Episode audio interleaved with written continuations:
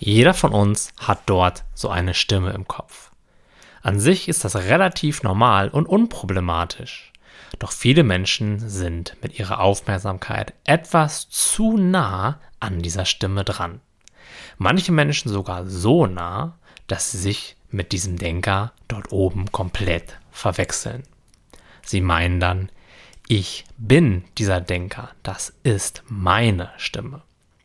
Genau an diesem Punkt wird das Leben anstrengender, als es sein muss. Denn wenn wir genau hinschauen, dann erzählt diese Stimme so einige Dinge, die nicht unbedingt immer wahr sein müssen.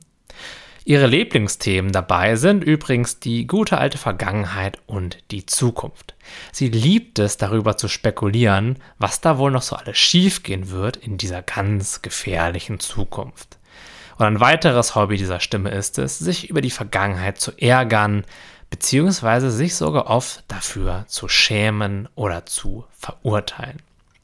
Besonders gerne baut sie ein Selbstbild aus einer ganzen Menge von Konzepten, Gedanken und Vergleichen und behauptet dann, das wärest du.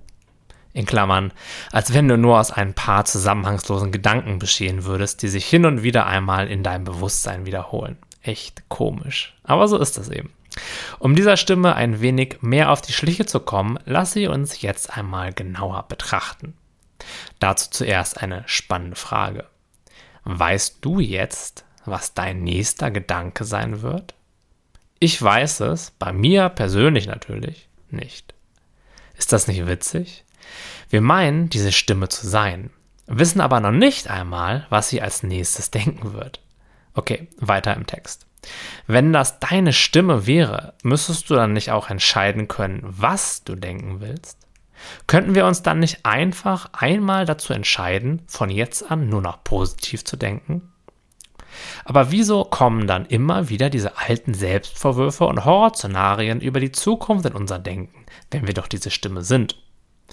Halten wir als Zwischenfazit einmal fest. Wir können unsere Gedanken weder vorhersehen noch bewusst Einfluss auf sie nehmen. Echt interessant, oder? Für etwas, das wir meinen zu sein, haben wir da ganz schön wenig Einfluss drauf. Irgendwie führt das ein ganz schönes Eigenleben da oben im Kopf. Das ist an sich auch vollkommen in Ordnung. Gedanken kommen und Gedanken gehen. Solange wir sie nicht zu unseren ganz wichtigen, immer die Wahrheit sagenden Gedanken machen, ist das vollkommen okay. Erster Berührungspunkt ist, wenn das dort oben deine Stimme wäre, dann müsstest du ja auch weg sein, wenn diese Stimme einmal kurz nichts sagt, einmal eine Pause einlegt. Aber auch wenn da oben Ruhe ist, bist du ja immer noch da. Denn sonst könntest du ja hinterher gar nicht berichten, dass da oben gerade für einen kurzen Moment Stille im Kopf war. Das heißt, du bist der Zeuge, der Beobachter dieser Stimme, nicht die Stimme an sich. Gut, man könnte auch sagen, du bist der Raum oder das Feld, in dem diese Stimme ertönt. Denk einmal innerlich den Gedanken, ich höre gerade diese Aufnahme. Schau jetzt einmal, woher dieser Gedanke kam und wohin er wieder zurückgegangen ist.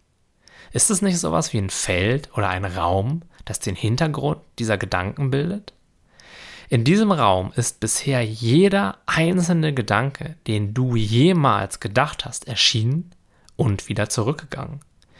Der Raum, in dem das passiert und der das wahrnimmt, hat einfach, still und unbeteiligt jeden Gedanken wahrgenommen und ihn auch beim Weiterziehen beobachtet. Diesem Beobachter ist es völlig egal, ob der Gedanke jetzt total euphorisch oder super depressiv ist. Er nimmt einfach nur wahr. Das nennen wir den Beobachter.